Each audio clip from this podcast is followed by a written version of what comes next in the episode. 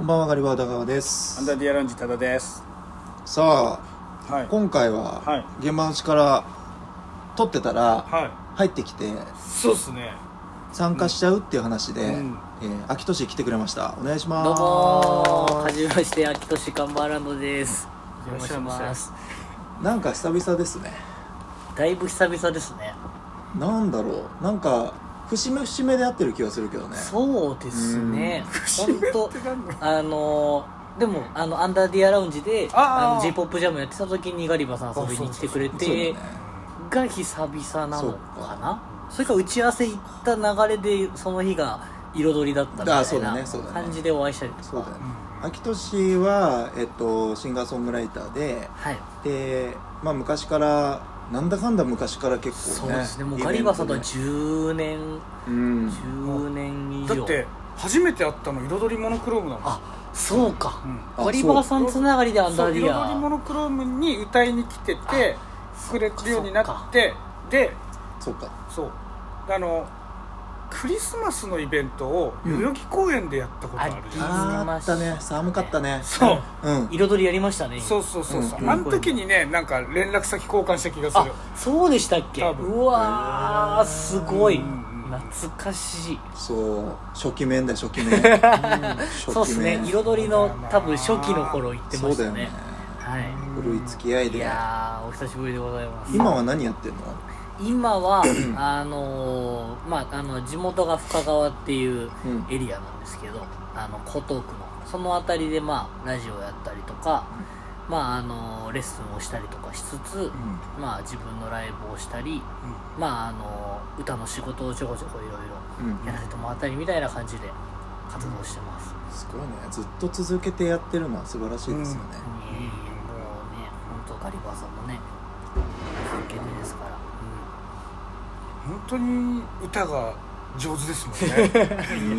とん。でもない。ですもう毎回ガリあのあのここ来るたびに多田さんに言ってもらえてすげえなと思うもんやっぱり、本当にもう結構今結構仮歌の仕事が割とメインの仕事になってきてる感はあるのでへ割とあの器用にはなりましたねすごいいろうんんなタイプの歌い方をっていうのは、いやでもすごいな、仕事で歌歌うってなかなかねそうですね。昔若い頃はうん。なんかあんまり分かってなかったから、うんうんうん。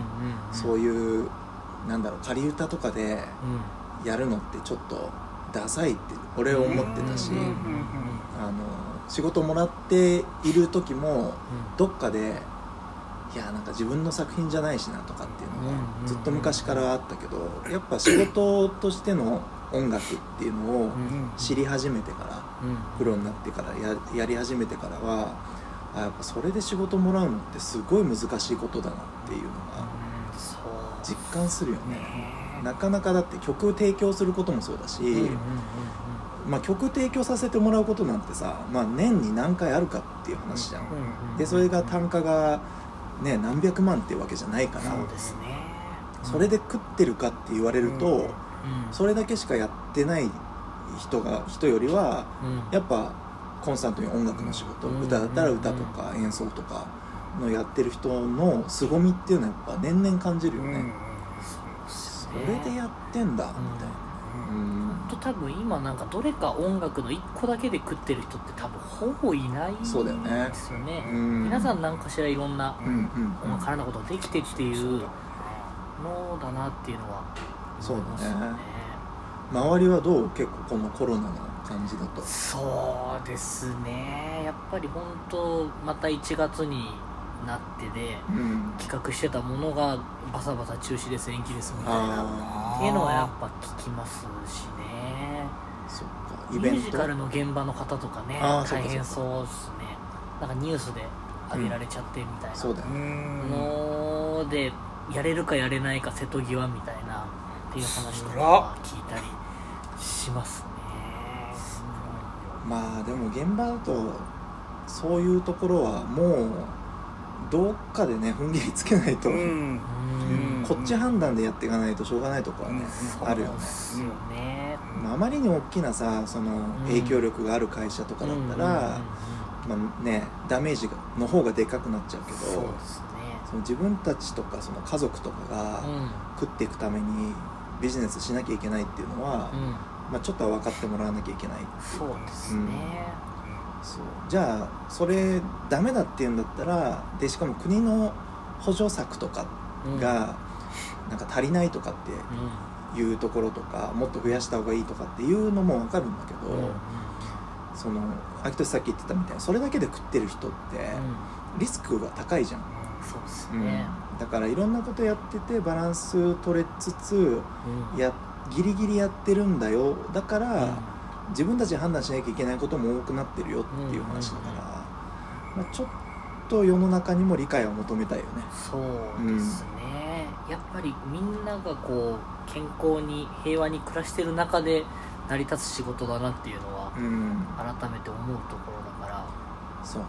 うん。なおさらこうどんどん景気が悪くなってくると多分こういろいろ音楽にお金を落とそうって人もまあ減ってきは絶対すると思うんでうん。なおさらどうやっていくかっていうところは考えますね。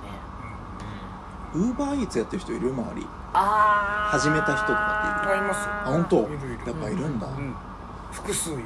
あそう、うん。いるよね、う芸人さんだけじゃないもんね、うんうんアーティスト多いよね、全役者然いますさんとかでも聞きますしね、うんうん。あれは稼ぎやすいんですか？うーんやっぱ言うたら個人みたいなもんだからそうだよね。やりやすいんじゃないですか？赤棒みたいな感じで。しょそうそうそうそう。そう、うん。うん。突然始められるしうん。誰にも会わずに何にも言われずにできるしああそっか自分のタイミングそうそうでそう働きたい時だけ働けますからねなるほどねあれはいいよね、うん。うん。そっかこの仕事は止まん。なそうですしね、まあねううん。ん。いやだからアーティスト界隈とかうん。まああのある程度仕事があってつてがあってとか、うん。案件がリピートで来るとかっていう立場になったらいいけどうん。そうじゃない人たちの方がやっぱ圧倒的に多いわけじゃん。そうっすね。そうするともう音楽の仕事とか廃業しましょうみたいになってきそうだよね、うん。あのベテランの音楽作家の方々は結構増えてる。増えてるっていうか、まあ、コロナの前から増えてる、うん。もうあの今のポップスとか今の j p o p とかには、あのニーズがない。うん。うん自分たちぐらいのこだわりのあるものとか必要とされてないからもうやめちゃうみたいな。うん。うんで他の仕事に転身したっていう人たちはもうん。う何人もいるし、うん。作家さんで。うん。それがいいんだか悪いんだかだけどうね、ん。そうっすでもこれから他の仕事しながら音楽するって人は絶対増えていくとはうん。思いますよね。そうですよ。うん超真面目じゃん。今日は。そうですね。久しぶりの。久しぶりのここまでエロが一切ないですけど。全然全然。だって本来別にエロの話する。そうなんだよスタート スタートラインはそうじゃない。いそうなんですね。やわかんないけど。エロの番組じゃなかったですねこのあれ最初からちょっとエロは入れてました。そうね。出ちゃうんだよね。そうそう結局、うん。そうですね。でもその音楽のガチなあの回も結構何度もあって。うんうんうん例えばなんかエイトの香水のうんヒットの、うん。ヒットをどう思ってんのはい。とか、うん。世の中こうだけど、うん。こうだよねとか、うん。うんそうそうそうそう。話はちょいちょいしてるようんうんね、うん。メタルは流行るのかとか。ああそうね。トラさん出しましたもんね。うんそうですね。聞きましたあの曲ありがとうございます。エモかったです。叫んでた。僕はいまだにエモいっていうのがちょっとどの範疇のことを言ってるのかよく分かってないですけど エモいは分かんないね分かる、うんあえそれもエモいって言うんすか？みたいな。るほどなるほど。そうだよ。なんかあの、ん。雰囲気があって、あのアンニュイな感じ。うんうん。なんかこうふわっとした感じもエモいっていうし、うんうんめちゃくちゃこうたぎってる状態うんうんうん。うんもエモいっていうじゃん、そう。うんめっちゃこうなんだろうかかっちゃってる時。そうですね。もうエモいそうそうそう。だからあのこの間僕その1月2日にうん。高円寺でメタル DJ してきたのへえ二日から。でですね。あのーもうお客最初はもう本当に演者しかいない状態で、うん僕が到着した時には全然メタルイベントって聞いてんのに割とふわっとした音楽がかかっていてへ隣の人が「エモい」って言って これから切り裂くけどな。ちょっと僕が思ってるエモいと違うな、うん。この人のエモいは、と思って。あ確かにそうそう。あれエモいの範囲が広がったなと思って。淡い淡いをエモいって言ってんじゃない？間違っちゃってる。淡いな。ー なんなんなんですかその人的に感情が動いた時がエモいってことなんあそうかもねなるそうかもほどね、うん。はあなんかどういうは感情の時にその人がエモいって言いたくなるかみたいな。あだからエロいとだから近いああーそういうことか。そうっすね違いますもんね。通りで似てると思った言葉、似てんだよねだから。多分だからマイケル・ジョーダンとかのレイアップを見てエロいっていう人もいいるわけですああはいはいなるほどはいはいはいねはい。まあ分かんなくはないもんな、うんうんそうですね。もう研ぎ澄まされたレイアップですからね。エモいは分かんないね。最近。難しいそうですね。音楽ネタだとなんか最近話すことという言うと何でしょうね。音楽ネタ、うん。紅白見た。あああの年越しライブをしてて見れなかったんですよ。ああそうなんだ。どこでやってたの？あの王子にあるミュージックラウンジってところで、へえ原かな子ちゃんっていうピアノあ原かなちゃんね。とあはいはいはい。の国保梨沙ちゃんっていうおはいはい。あれの方はあのここ3年ぐらいなんかやりたい放題ライブっていう年越しの。年越しのライブやってて、でそれに今年も呼んでもらって、歌として。そうですね配信だけでこうはい。なんかオリジナルやったり「紅白」の裏で「紅白」の曲をカバーしたりあな。ああなるほどね。面白いね。で最後桃桃鉄やってましたね桃鉄。なんか最近出たのかな桃鉄って。最近出たっぽいですね。うん。12月とか11月ぐらい出たやつをなんかみんなで配信してみたいな。るほど。平和だな。なやってましたね。そっか紅白見てないよね当然。噂にしか聞いてないそうだよね。あちょっなんかと見たけど。久しぶりに赤組が勝ったあ勝った勝った勝った。そうなんですね。うん。圧勝だと思う今回。ね。うん。へーメンツが。20もいた？20 20もいましたね。あとリサもとリいたしサと。やっぱその2組の夜遊びってどっちなんですか？あれは赤組なんですか？赤じゃない。あうんあとミーシャだからね最初にそうですよね。あれはもうしょうがない。須川きよしさんは一応白なんですか？桃じゃない？桃そうですね確かに。なんかあ桃の組じゃない？あの映像だけツイッターで流れてきてあの白白の衣装から赤のあの網タイツのああ衣そういう装に変わりことだったんだ。最後ゴールドになって空を飛んで終わるってなるほどいうすげえ演出で、エモいね。えそれエモいわ。ね。エモいそれはすごい。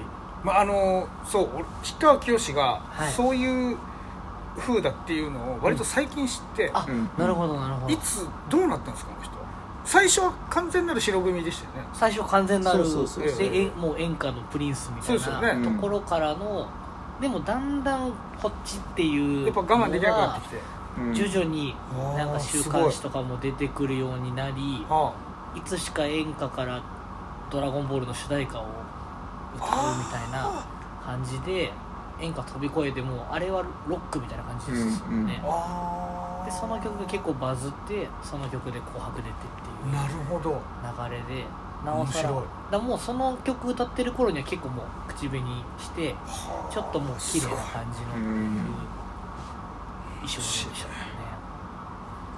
へああいうのも面白いけどね。だからその時間内で変わっていくのが面白いよね。そうっすよね、えいやーまあ俺らが想像もできないような葛藤があるんでしょうね。いやーそうでしょうね、本当にあんなにもう演歌界でもうおばさまからキャーキャー言われて、うん。本当は違うのになって思いながらそれを十何年やって、もういいでしょうっていうところからのすごい。今羽ばたいてるっていうのがなはおさらすごい感じますよね。なるほど。だから紅白長年見てたおばさまたちはどう思ってるんでしょうね。うん。今のうん氷川きよしさん。ははあ。なるほどね。う。でも本当に普通の歌番組だったけどね今年は。ああ紅白。本当ですか？あうん。あの音楽番組のなんか演出がもう結構すごくなっちゃってるじゃない、うん。うん。最うん。うん。近だからであとリモートも今回やんなきゃいけなかったりするからソーシャルディスタンス的なのもあるから、まあ、紅白ザ紅白ってなんだろうねってちょっと思ったね今回は。あのもう僕も15年ぐらいうん。毎年こうクラブ云々で年越しやってるからうん「紅白」とかあのダウンタウンとか一切見れない、はいはい。うん。でもやってんだよねっていうのは、うん。この裏でみんな家で見てんだよねって思いながらやってるけど、うん今年初めて「紅白」の存在を忘れました。ああもうじゃあそういう時代なんだろうねもうね。うん。年明けて人と喋ってからあそうだ「紅白」ってやってんだわって思った、もうその感じで俺除夜の鐘忘れ始めてるあ忘れてる。忘れてる。わ除夜の鐘ってあったねみたいな。確かに「紅白」終わってからね行く年来る年でそうそうそうそうそう。いうもんみたいな感じですもんね。除夜の鐘もう知らない人いるからね最近ね。まあそりゃそうだ確かに除夜除夜みたいな。超古い。えだって東京って除夜の鐘って聞こえる？いやー生で聞いたことないですね僕は。地域によるよね。近くにでかい寺があればね。そうですうん。ね確かに。あと年賀状も出さなくなった。うんいやーそうっすね。一切。出した？いいえ。でも来てるんだよね だからまあお返しはしなきゃいけないんだけど。そうね。うん。そう。っていう。年賀状ね、うん。僕持ってきたんですよ今日一個。あのどうしたの？うちの親から届いたんですよ、あら。へー。それがちょっと面白くて。あら。持ってきてくれたの？はい。へえこ何を書いてるんだろうこの人はって思って。はいはい 何これ？おみくじみたいにな。ってる芸春の下にうん。自己評価30点、それでも気分は90点。まだまだまだ目指す100点満点。最後良ければ全てよし。初夢に枕の下に置いてみるって書いてある。んですけどなんかししっぽい。これっぽいですね。年賀状なんですか？っ てえでもこれはさあの親御さんの字じゃないの？あ違うな。これは打ってます打っねてあるやつだ多分この自己評価30点からうん。枕の下に置いてみるまではうん。全員に送ってる,、なるほどなるほど、はい定型文なんだ。でねここにあの手書きでなんかちょろちょろって、はいはい個人個人になるみたいはい。な、毎年こういうのが来るんですか？去年もねはい。標語みたいな。へ 去年ははいなんか死について書いてありましたえ。めっちゃ変わってますね。面白。なんか自分の伝えたいことをうん。なそうかもしれない載せてるんじゃない？そうかもしれないうん。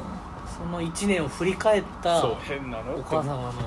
ここれお父様ですねこれ多分父さ書いてねへえ面白いね。へさすが多田さんの 変なの。ー確かに。めっちゃ面白い自己評価30点、ま、うん。もう一回いい、それでも自分は90点。それでも気分あは気分か。うん。気分は90点、はい。まだまだ目指す100点満点。はいはい。最後良ければ全てよし。初夢に枕の下に置いてみる。これがわからないわ。確かに。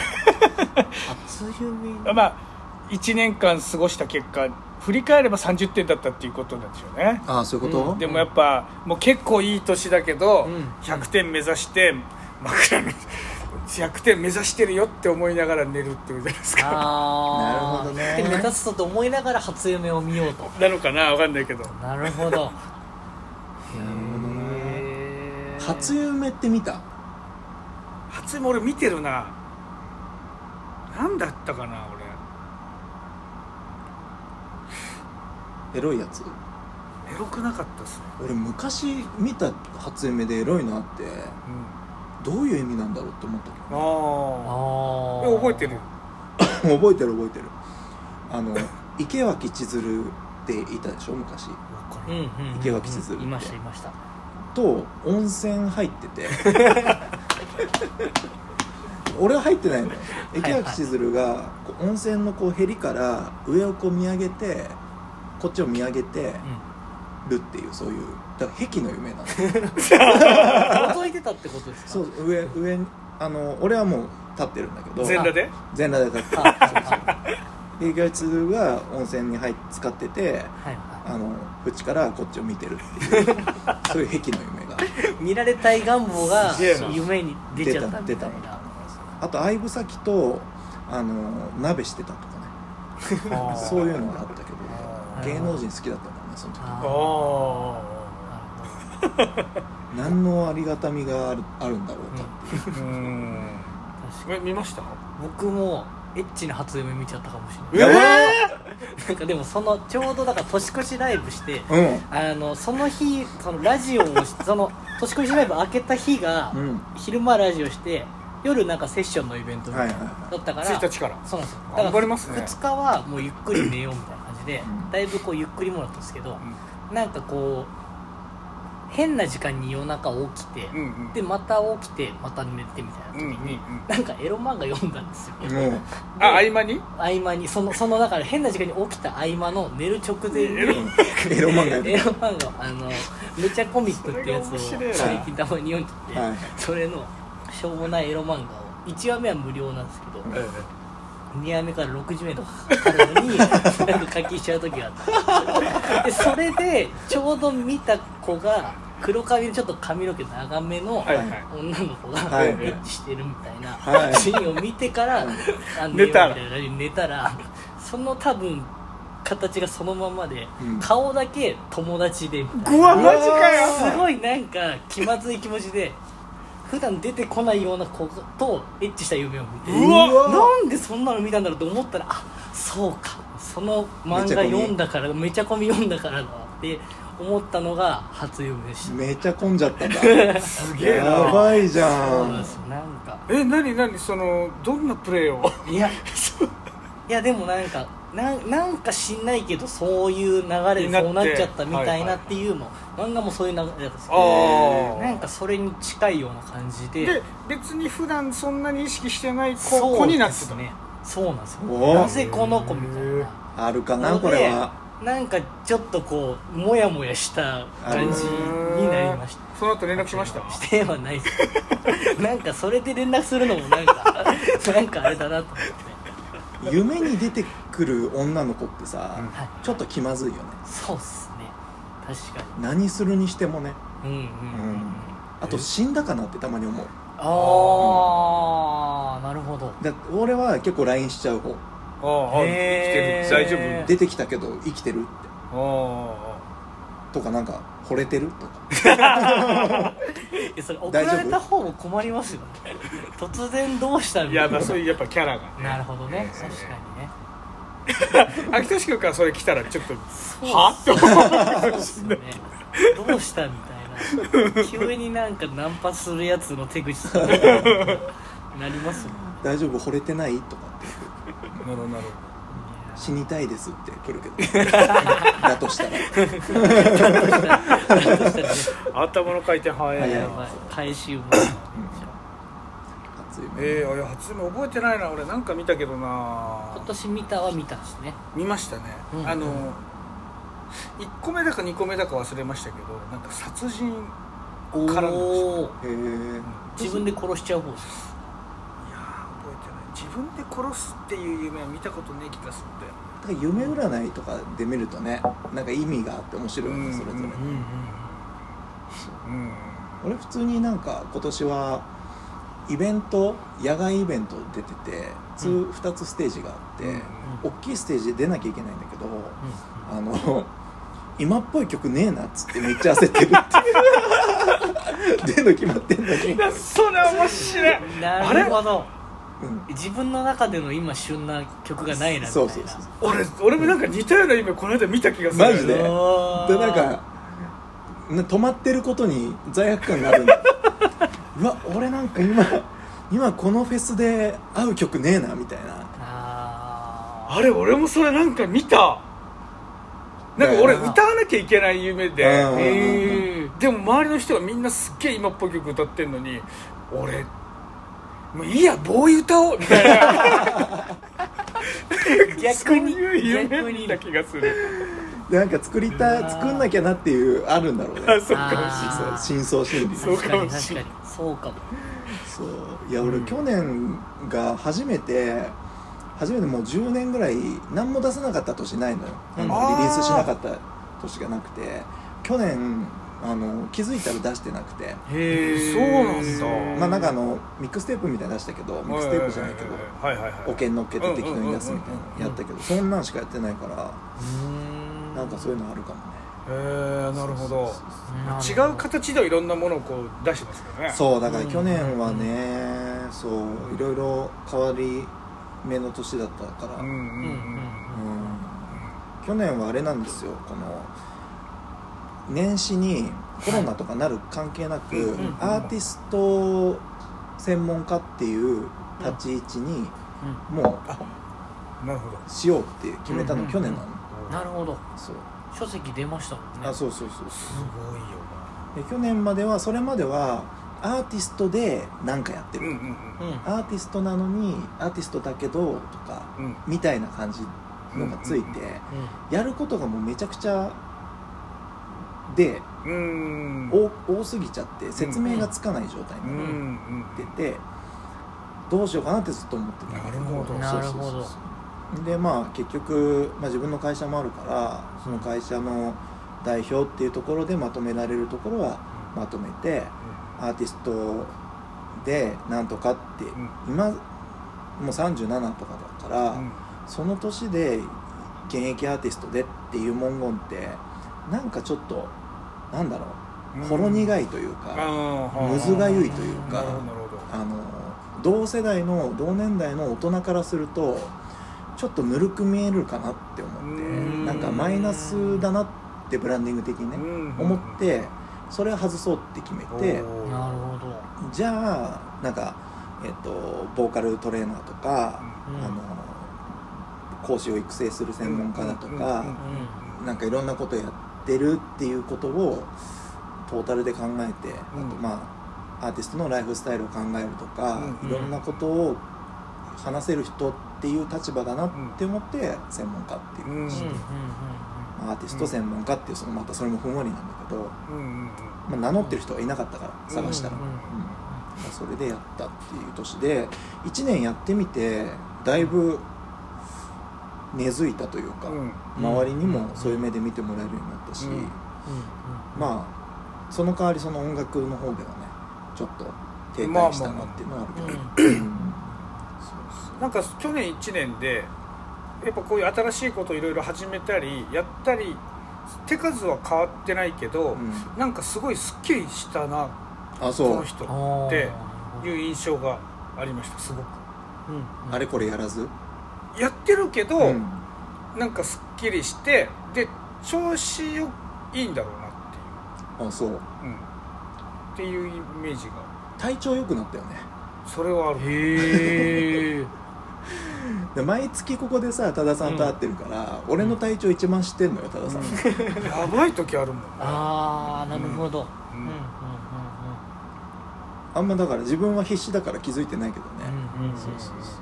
あるよね。うん秋とじゃ去年はどうで今年はどうとかそうですね。なんか本当いろいろなった部分もあったからあれなんですけどまあ去年仮歌みたいなところがまあ一番やってたりとかはしたけどなんかあの今年にかけてでなんかいろいろ曲作ろうよみたいなうん。とかなんかこうあるところにこう楽曲を提供しようみたいな流れが出てたりとかはあってなんか僕自身も本当にそのそういう歌のお仕事に自分が振ろうってなって、まあ、2年とか3年みたいな時期で、あんまりこう自分のオリジナルを新しく作ってやったりみたいなあーっていうのってあんまりしてこなかったんですよね、うん。ライブもカバーの曲が多くてうん。だったりとか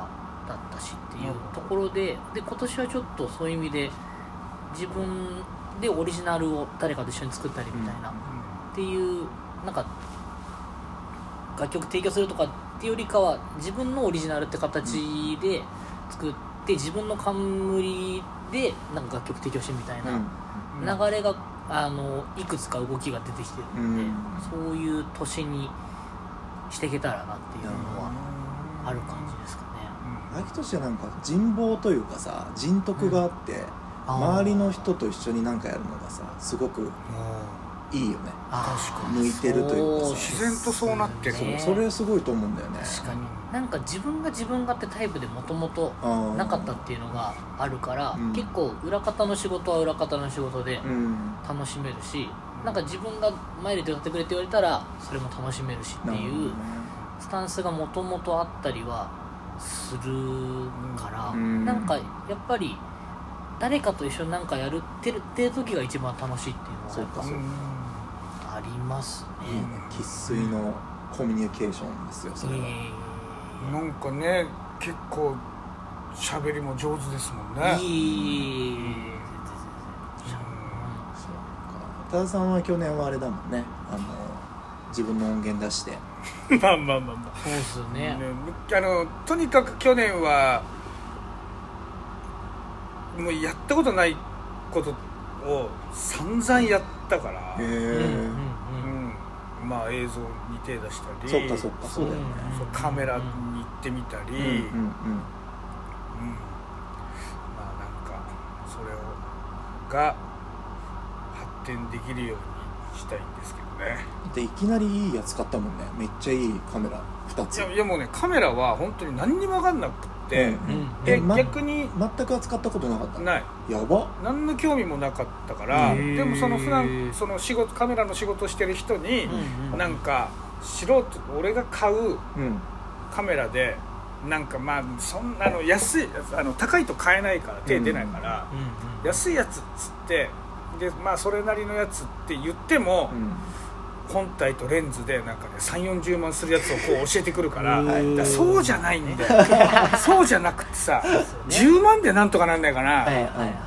つっていろいろ探してる時にうなんか電車の中でうーんつってこう携帯で見てたらそれが明日発売みたいになってたの。んおおなるほど。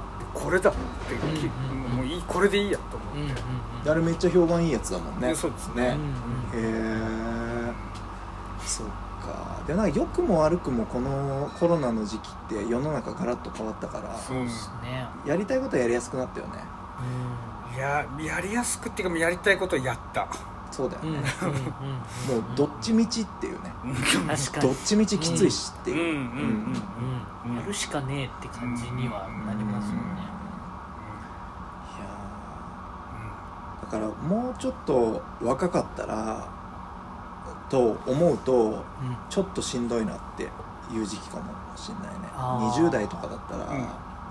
えあー。仕事ないとかやべえじゃんっていううんうん感覚だったかなって思うから、うんなんか逆に言うとそういう20代とかで音楽でも今なかなかお金にならないとか、うんまあでも投げ銭とかでねうん。逆に潤う人たちが出始めたりとか、うん配信とかねそうそうそう。増えてますもんねあの辺あそう投げ銭だとどう最近は？全然ダメです。あそう、まあ、増えてっからだよね。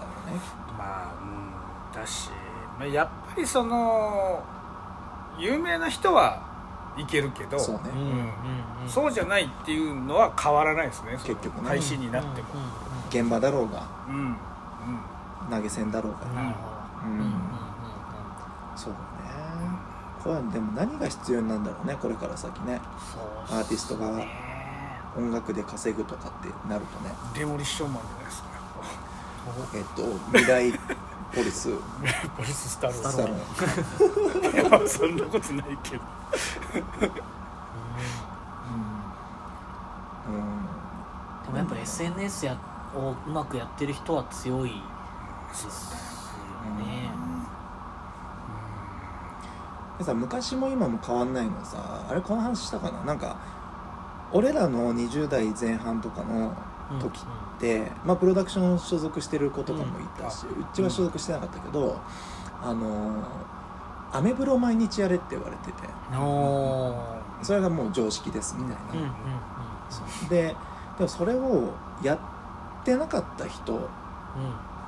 とやってた人がいてでそれ毎日やってた人は多分今も全然できると思うんだよね、うん。うん。SNS でもその時になんだかんだでいややっぱちょっとむずいですねとかって言ってた人は、多分今もできないっていうか、ツールが変わっても、うん、だ結局そこの適性というかさ、うん。そこはあるのかなってうん。最近思ってて、確かにそう。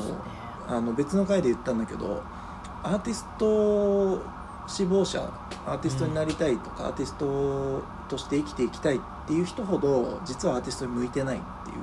あアーティストとして成り合いを立てる人間としてはうん。適性は実はないんだよねっていう話をうん。よくするんだけど。で逆に言うとあのそういうことを当たり前にできる人たちばっかりの世界だからうん。うんそういうことができない人が単純に淘汰されていっちゃうっていうだけの話で、まあ、結果的に向いてないんだねって話になっちゃうん。ですよ、うん。その当たり前のレベルがもうどんどん上がってるじゃん。そうですそう。ね。インスタ TikTokYouTube とかって、うん。みんなやって当たり前で、うん。一般人でさえやってるのが当たり前なのにプロですって言ってる人たちがやってないってそりゃ食えないよねっていう話で、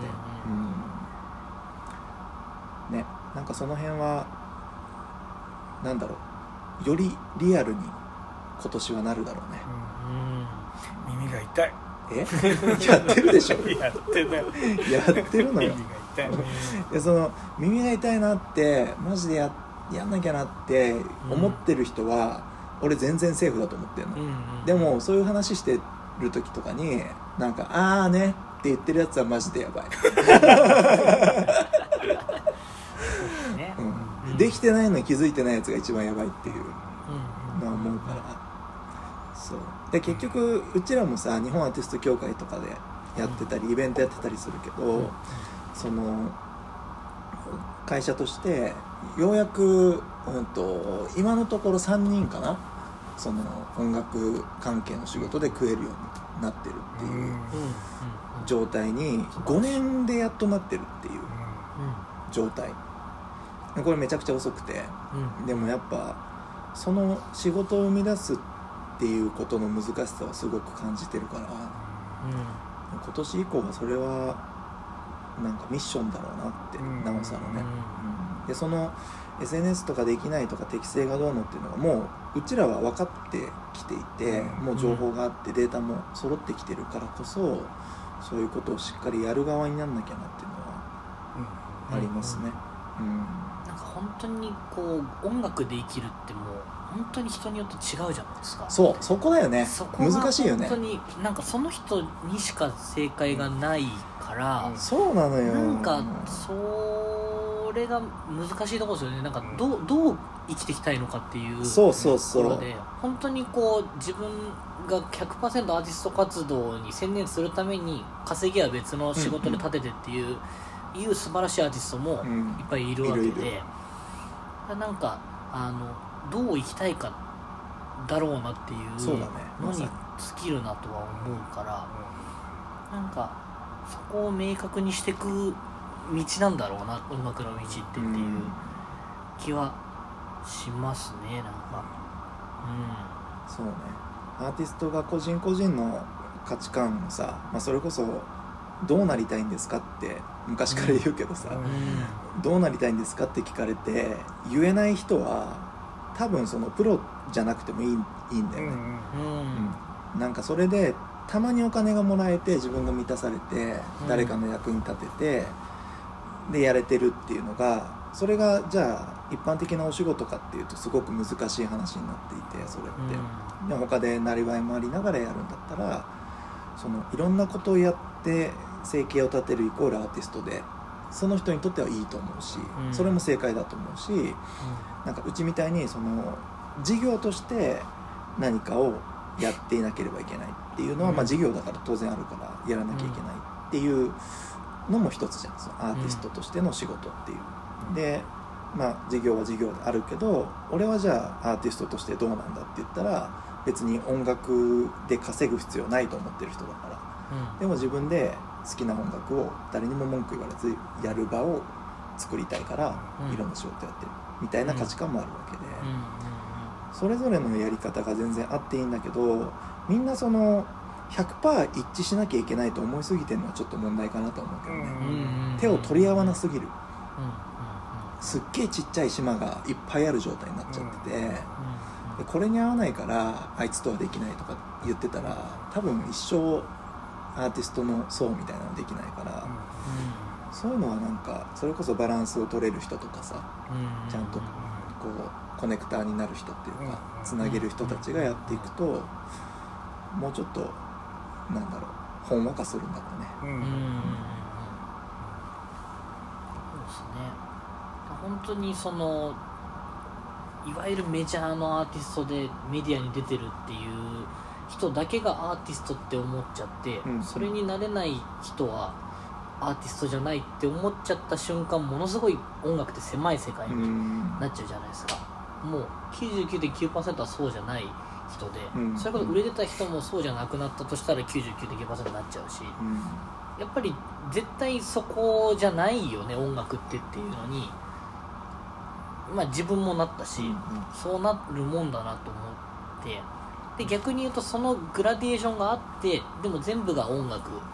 でいろんな層のいろんな人が音楽を通して表現してそれを楽しんでくれる人がいてっていう循環が全部ひっくるめて音楽が素晴らしいなって思うからなんかいろんな正解があるんだよっていううん。ところがすごい、あのー広まって社会に受け入れられていい循環になったらいいなっていうのすね、久々になんか年末年始テレビとか見ててさ、うん。うんあのなんだろうくせえなって思うことが増えた。うん。うん増えたっていうかこれ視聴者は分かってるよって思っちゃう。ああなその演出とかさ、うんあと、うんうんうんあの実況の解説もそうだし、ーうんうんうん。あとまあそれこそ演奏とかもうん。なんかとりあえずストリングスやっときゃいいと思ってないみたいなとか、うんうんうんもあるしいやこりゃテレビ見ないし、うん。うんなんか大人がこうやっとけばいいでしょでやってる感じっていうのがすごく分かっちゃう、まあ、なぜならその YouTube とか TikTok とかやってる子たちの一生懸命さとかが際立ってきてるっていうか、それをみんな求めて見てる、バックステージを見たいとかっていう風になってきてるから、なんかそういうよりリアルな目線に世の中なってるうんうん。うん。うん。から音楽とかもそういうあり方になっていくんだろうねとは思うよね、そうですね。本当にそれやりたいのっていう、うん。俺なんか悪口言うわけじゃないんだけどうちのあの奥さんとテレビ見ててあののりたけさん？木梨憲武が、うんうん奥さんの歌を歌ってそうそうそうそう「ダモンデ」って歌を歌ったうん後とかに、それこそ原原かなちゃんが弾いてたそうで。すね弾いてますね。のとの歌った後に小袋出てきたのね、うん。小袋出てきた時にあの歌ってる内容がもう全然入ってこなくて、うん。まあ、あの芸術性の違いだと思う。それうん当然そうなんだけどその木梨憲武は多分木梨憲武しかできない音楽とかうん。歌えないこと、で特にそれその曲は奥さんに対してうん。もう歌ってる曲だから、うんもうそれだけ伝わってくればこっちは十分感動できる、だけど、まあ、パッて切り替わって小袋が歌ってることが広すぎてうん。何を言ってるか分かんなかったのね、正直。だからあの時代だと思うんだけど、うん。当然ものすごい美しい言葉とメロディーだから、うん。音楽としてはいいんだろうけど、あなんか自分の趣向とかだけかもしれないけどこういうのが今流行ってきてるっていうことは流行ってるとか、まあ、話題になったっていうことは世の中は結構そういうリアルな声も好きなんだろうねとは思う。うん。うん。うん確か結構今年もやることはブログとかもそうかもしれないけど、にちょいうざめにやろうかなと思ってるよね。うざうざめに強めに厚めにやろうかなと思ってる、うんうんうんうん。でなんかここの彩りでもダーさんよく言ってるけど俺がかかっちゃってる時の方がうん。なんか伝わるよねみうん。そうです、うんうんそうです。そうです。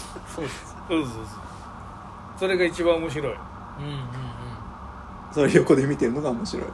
で横で見てるっていうかあの普通に感動する。あ本当に、うんうんうん。そう。意識してないからねかかっちゃってから。うん。かかってる瞬間を見たいですよね。やっぱお客さんってアーティストに。そうだろうね。その人がこう思い描いてる世界をうん。なんか知りたいというか、うんうんまあその瞬間嘘偽りないもんね。そうっすうんね、そうそういうことを、まあ、音楽もそうだし、うん。うんあのーうんなんか発信することはそういうものの方が今年はいいんじゃないかなとは思うけどね、うん。だから問われるよね。うん。それこそよりこうシャープになったものをもうありのまま出した方がいいだろうかそうですね。本当にもう多様化してもうみんなが一個のものを見るっていううん。時代じゃないのかなっていう気はす確かに。るからうん。だからこそ自分はこう思うよっていうそれを知りたいみたいな、それに共感するかしないかなのかなっていう気はしますよね、そうだね。う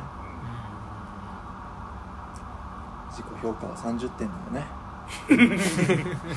それでも気分は90点ですよ、うん。ん。は逆にマジでどんだけ低いんだよっていうそうだね。そのグズグズの30点を見てみたい。い、そうですね、うん。何をしようと思ってできなくての30点だったのが気になりますね。そう。100点なんて多分もう面白くないもん多分うん。確かうわやってるなーの方が見てみたい。に お父さんって多田さんから見てどんな方なんですか？似てるんですか多田さんと？えー、似てる？似てんのかな？とりあえず嫌いです。嫌いはい。はあれ仲悪いですか？仲悪いです。あら。両親とも仲があんまり。へえ、まあいい喋れるようにはなりましたよ。はあ、はあはあはでもダッサやなって思っちゃう。あ、結構む昔かたぎな方ってことですか？いやあのあれですよ。そのザ平均の人なんですよ。そうだよね。そう。へえ、だから面白くないの。ああであのーこんな話して面白いのかどうか分かんないけど、はい。去年かおおととし去年だ。うんうん。去年そのこうコロナになって、うどうのこうのってなった時にいろいろ考え母親がねうん。いろいろ考えましたみたいなメールがうん。うん。来てでやっぱり今まで私の人生は人から与えられたことをやる人生でしたみたいな。でも自ら何かを生み出していくっていうことがどれだけ大切かっていうことを実感しました。メールが来て。どうした？歩み寄りじゃん。なんか確かに。そう。にそうやって生きてきた人ですからね。うんわかんないけど。ね。わかんないけど。そうそうそうそう。あいいね。ちょっといい話ですねそれちょっとは母親は母親はたまにうん。なんかそういうちょっとずつなんかねまだ進化するんですよ。うん。はいはい。うん。うん。急に英語を勉強しようと思うっつって。なんかとかなんかそなんかアップデートする時期があるんですようんうんうんうん。母親は。うんうん父親はちょっとよくわからない。へえ。お父さん趣味何なんですか？えー庭いじり。つまんなく見えるけどもう いじりすぎて腱鞘炎になってん めっちゃ変態じゃないですか めちゃめちゃ庭いじり変態じゃないですか。いやーでも俺観葉植物好きだからさ、はいはい。最近。うんうんめっちゃ見ちゃうからー。分かんなくもないな。検証にはなんないけど。田舎だからね庭が広いんですよそうか。いやそれ楽しいと思いますよね絶対。うん。この剪定ばさみが、うん。でやってたとしたら、うん。ここ来るよね。いやでも、うん。あのこの話追ってどうでもいいけどあのうちのじいちゃうん。んはすごいこうものすごいでかい木を庭にいっぱい植えてて。であの枯山水とかあったの。おーいいね。いみたいな。風流な。そうそうそう、うんそういうのが好きなじじいだったんだけど、うんうんうん。全部なくしたのうちの親父えがまっさらにして。ほう。そう。見らねえだろえどんな庭になってるんですか今？芝芝と3分の1芝。はいはあとは土。いへえでちょっとしたなんかあの植物みたいなのをあ植えててだからなんか草むしりとかしてんじゃないですか。ーあもうそれをでもとにかくそのまっさらな芝をキープしたいみたいな。まあなんか自分なりの何か正義を保ってる。自分なりのそういうっていうことだと思いますよ、なるほど、はいいつか分かる時が来ちゃうかもね。そうなんだろうな。うんやっぱ芝がねって言い出す。よこのまっさらがいいんだっていうのを気づく時が多田さんにも。でもあの僕がすごくあのあんまその両親好きじゃないんですけどは久しぶりに実家に帰った時に、い、うんうん。うわこいつら面白いって思ったのが あの父親と母親の寝室があって、あのその部屋にあの奥の方にパソコンがあったりうん。ピアノがあったりするんですよ。母親ピアノ弾くから、でなんかその部屋にこう行こうと奥の部屋に行こうと思って、うん。その部屋に入ったらテレビの置いてある台があって、うんうんうん。そのテレビの上にね拳銃があったの。ええどういうこと？これ何ってそれ聞いたんですか？聞いたしたら泥棒が入ってきた時にこれでとか言って 嘘だろ。なんでそんな襲われる身の危険をそれあの何銃なの？エアガンだった。エアガンっていうかいや多分何にも入ってないと思う。入ってはないね。でモデルガンみたいな。かますかますよね。そうそうそうマジでいやもう面白いしそれこそ何かの映画に 洗脳されるじゃないですか。茨城県だぞと。思ってどっかのなんか洋洋画とかでこうなんか怪しいやつ来てこうやってやるみたいな。うんどんだけいいセンスしてんだろうそれめっちゃ面白いですね、はい。いいじゃない。そういうそういうのをねちょっと受け継いでるんだろうね確かに。ちょっとどっかクレイジーな部分がやっぱり ご両親もやっぱあるんですね。い意味わかんないけどなんか好きみたいなね。あうん。なるんだろうね。いやーじゃあまあそろそろ。はい。終わりますかね。はい。じゃあ今年もよろしくお願いします。お願いします。ありがとうございました